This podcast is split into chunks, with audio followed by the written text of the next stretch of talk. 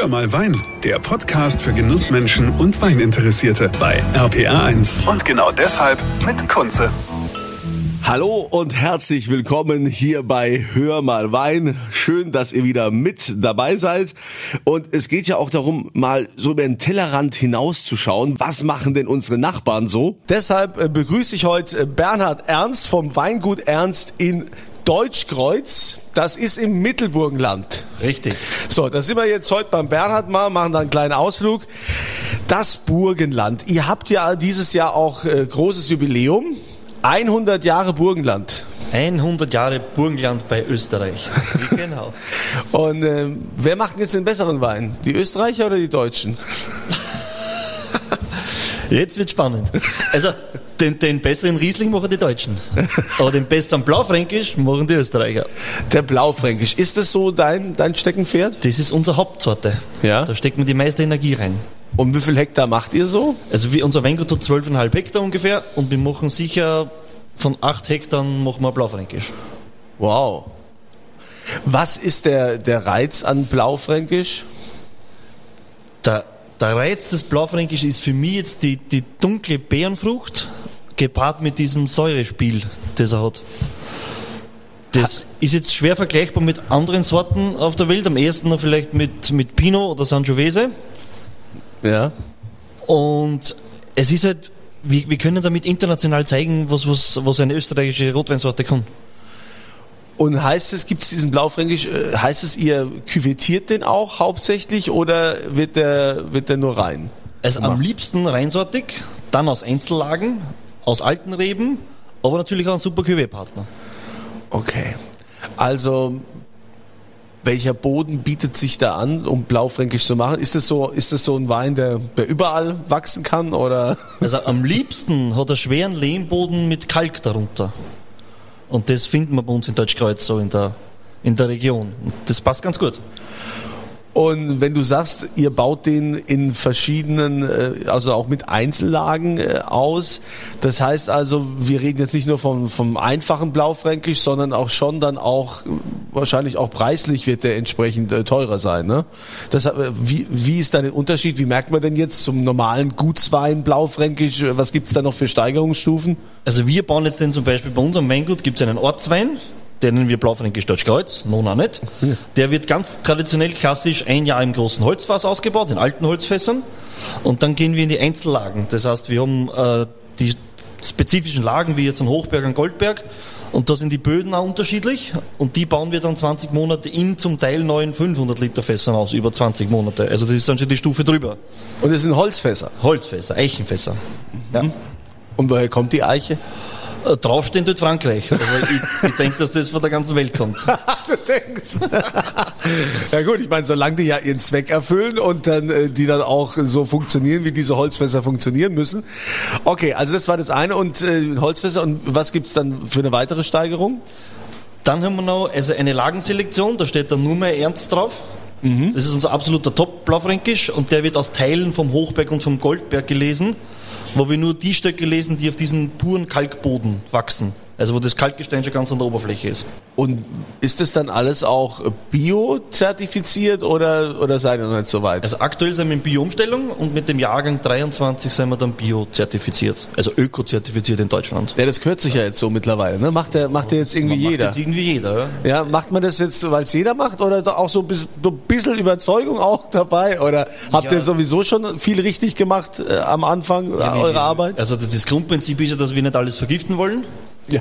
Und im, im Weinbau geht es ja relativ einfach. Ich habe einen tierischen Schädling, den kann ich mit dieser Verwirrmethode, mit diesen Sexualduftstoffen leicht in Schach halten. Und sonst haben wir zwei Pilzkrankheiten, die mit Schwefel und Backpulver auch dementsprechend klein gehalten werden. Wird dein Blaufränkisch aus Deutschkreuz, wird der äh, auch quasi im eigenen Land geschätzt oder ist es so, ah, wir haben in Österreich so viel Blaufränkisch, äh, dass der eher mm, in den Export geht? Also wir haben am Weingut selber schon viel Export, aber natürlich äh, wollen wir auch in den besten Häusern in Österreich auf den Weinkarten stehen. Und das wird durchaus geschätzt. Ja. Wie viel Prozent äh, exportiert ihr? Also ich denke so um den Dreh herum so 60 Prozent geht in Export. Und was ist so das Top-Land, was äh, eure Weine am liebsten hat? Unsere westlichen Nachbarn, die Schweizer, die sind da ganz stark im Blaufränkisch trinken. Ja, die Schweizer. Und dann? Wer kommt dann? Und dann kommen schon die Deutschen. Da kommen schon die kommen Deutschen. ja. Mensch, aber wobei hier in Deutschland gibt es ja auch einige Winzer, die, äh, die viel Blaufränkisch machen. ja, Ne? da gibt es das Weingut St. Anthony, die haben auch so Ja. ein bisschen was am Blaufränkisch. Kenne ich ja gut, mein Freund Dirk Würz, der das da macht, mit dem ich ja auch immer diesen Podcast Dieters Weinbar mache. Könnt ihr übrigens auch mal schauen. Okay, also Blaufränkisch. Und äh, das ist die Hauptsache, die ihr macht. Was äh, gibt's noch an Wein? Macht, macht ihr auch ein bisschen Riesling? Nee, Gar wir nicht? machen gar keinen Riesling. Gott sei Dank, das wird bei uns jetzt im Mittelburgenland auch nicht passen. Aber wir haben als Weißwein haben wir einen grünen Veltliner, also die österreichische Weißweinsorte, die traditionelle. Und dann haben wir noch einen ganz speziellen, einen gemischten Satz. Das ist ja bei uns, war das vor 70, 80 Jahren, war das gang und gäbe, gemischter Satz aus weißen Trauben. Und dann machen wir noch ein bisschen andere Rotweinsorten, wie an Zweigelt und ein bisschen so Spielwiese für einen, für Kellermeister, so Cabernet Sauvignon, Pinot Noir und Syrah. Und auch Merlot, was jetzt noch Blaufränkisch eine meiner Lieblingssorten ist. Die, das nennt sich dann die Sideways-Linie und das ist nochmal extremer, geht so ein bisschen in die Naturweinrichtung schon fast. Das machen wir auch noch.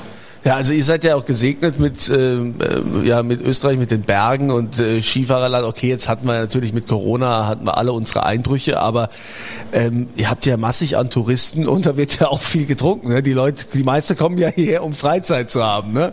Und äh, da ist wahrscheinlich auch so, dass die hier alle Blaufränkisch trinken und, und Spaß haben und die Gastronomie da ähm, schön drauf abfährt. Ja, wir haben natürlich das Glück, dass der Österreicher da schon sehr national denkend ist, was den Wein betrifft. Also die, die trinken schon viel österreichischen Wein, die Österreicher selber. Natürlich die Touristen in den Skiorten, da sind die Weinkarten knallvoll mit österreichischem Wein. Nicht? Also wir verkaufen selber Salzburg westwärts den meisten Wein innerhalb Österreichs. Interessant. Wie ist denn so die, die Ent Entwicklung? Wenn du jetzt mal überlegst, äh, kommst du aus so einem Traditionsbetrieb oder warst du der Erste, der angefangen hat, Wein zu machen? Also in Flaschen gefüllt schon. Das Weingut gibt schon seit, mein Urgroßvater hat schon Weinbau betrieben, aber nicht, nicht in Flaschen gefüllt. Dann mein Vater hat dann Zimmermann gelernt, der hat dann mit Wein eigentlich so gar nichts zu tun gehabt. Das hat dann meine Mama weiter betrieben, aus, aus so fünfeinhalb Hektar oder so. Und ich habe das dann 2005 übernommen und habe das begonnen, diese fünfeinhalb Hektar in Flaschen zu füllen, schrittweise. Das hat dann gedauert bis 2010, bis mir dann so durchwegs einmal das Geld ausgegangen ist.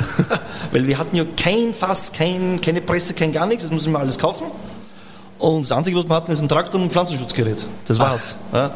Und das hat dann so bis 2010 gedauert. Dann, dann haben wir schon relativ viele treue, auch treue Kundschaften gehabt. Haben wir dann schon so 30.000 Flaschen gefüllt. Und dann ist es relativ schnell bergauf gegangen. Wir, also wir machen jetzt diese 12 Hektar und aus diesen 12 Hektar so um die 70.000 Flaschen. Seit ein paar Jahren ist auch meine Frau mit dabei im Betrieb. Also wir führen das jetzt quasi als so junges, wildes Ehepaar. Und das ist ganz spannend. Ja, und dein, dein Vater, wenn der, wenn du sagst, er hat Zimmermann gelernt, guckt er dann auch genau, wie die Fässer so verarbeitet sind, so mit dem Holz oder so, spricht er da mit, kennt er sich da das aus? Das ist ja sehr kritisch. Ja. Wenn, wenn, wenn da was nicht in der Bahn läuft, sagt er, da, schau, da haben sie schon wieder gedreht. Okay, das ist ja natürlich auch, wenn es das noch gar nicht so lang gibt, dann seid ihr ja auch sehr, sehr mutig, innovativ und auch gefordert. Ja, wir sind schon sehr umtriebig, was das betrifft. Es kommt nicht immer gut an, aber das ist unser Weg, den wir gehen. Wenn du mal vergleichst, ähm, ich weiß nicht, wie gut du dich auskennst, ähm, Deutschland, Österreich, werdet ihr als landwirtschaftliche Betriebe, als Winzer in Österreich auch entsprechend gefördert? Gibt es da genug Fördermaßnahmen? Gibt es national wie auch EU-Förderungen. Wir waren ja, weiß ich nicht, vor, vor 10, 15 Jahren waren wir noch Ziel-1-Gebiet der EU, da hat es schon massig Förderungen gegeben. Das haben wir leider nicht mehr genießen können. Wir haben jetzt vor drei Jahren ein neues Weingut gebaut und da haben wir natürlich auch Förderungen bekommen. Klar. Okay. Und was erlebt man in eurem Weingut, wenn man da jetzt mal hinkommt, wenn man jetzt mal sagt, hey, ich will mal nach Deutschkreuz fahren, ins Burgenland, ungarische Grenze ist das ja. Und äh, ich habe äh, einige Freunde, die jetzt schon schon öfter im Burgenland waren, die immer da immer wieder gern hinkommen und sagen, es ist einfach so ein schöner Flecken, ist halt nicht so wie dieses typische immer Tirol ähm, oder ne, das ist ähm, ja sehr tolle Gastfreundschaft, ähm, Gastfreundlichkeit, die man da erlebt. Ähm, wenn man jetzt zu euch ins Weingut kommt, was passiert da? Also wenn du zu uns im Weingut kommst, du kommst du mal rein und kriegst sofort ein Glas Wein in die Hand. Das ist immer das Wichtigste. Das habe ich hier schon gemerkt, ja. Ja. ja. Und du hast äh, von, gleich mal vom Start weg eine familiäre Umgebung. Nicht? Also da rennen dann unsere Kinder umeinander und äh, das ist ganz easy, alles gechillt. Und das macht, es soll einfach Spaß machen. Wein soll Spaß machen. Also ist es auch so, gibst du deinen Wein auch so Namen, was weiß ich, Spaßfreude oder, oder haben die tatsächlich die Da Lagenbezeichnung? sind wir schon sehr traditionell. Ja. Also wir eben Ortswein, dann die Einzellagen und dann steht dann eben da Hochberg oder Goldberg drauf. Also wir haben jetzt da wenige Fantasie, also immer sehr fantasielos, was den Weinnamen betrifft. Was ist denn von deinen eigenen Weinen dein persönlicher Lieblingswein? Also am liebsten trinke ich tatsächlich den Blaufränkisch aus dem Hochberg und den, wenn er so vier, fünf Jahre alt ist. Dann kriegt er so ein erstes schönes Trinkfenster, das macht dann richtig Spaß. Also danke für den kleinen Ausflug, jetzt äh, mal auch hier mal wieder österreichische Weine zu sehen. Ähm, ich finde es ja immer äh, Preis-Leistungs-Verhältnis, wenn man jetzt die Deutschen mit den Österreichern äh, vergleicht, ja. Wenn ich jetzt von sagen wir mal hier aus, ähm, ja, keine Ahnung, aus Nierstein Blaufränkisch trinken würde, ähm, im Vergleich zu deinem, wer ist teurer? Wird es wahrscheinlich auf die Lage ankommen, aber ich glaube, dass sich da das relativ die Waage hält. Also wenn jetzt vom Ortswein spricht, der kostet bei uns 9 Euro. Ja. Das wird jetzt da nicht viel anders sein im Jahr. Herzlichen Dank, dass ich mal dabei sein durfte, dass du uns mitgenommen hast zu dem kleinen Ausflug ins Mittelburgenland. Und äh, lieber Bernhard, viel Erfolg weiter beim Umstellen des Weinguts auf Öko und das alles hier selbst machen mit der Familie. Ich finde das großartig. Weiterhin viel Erfolg.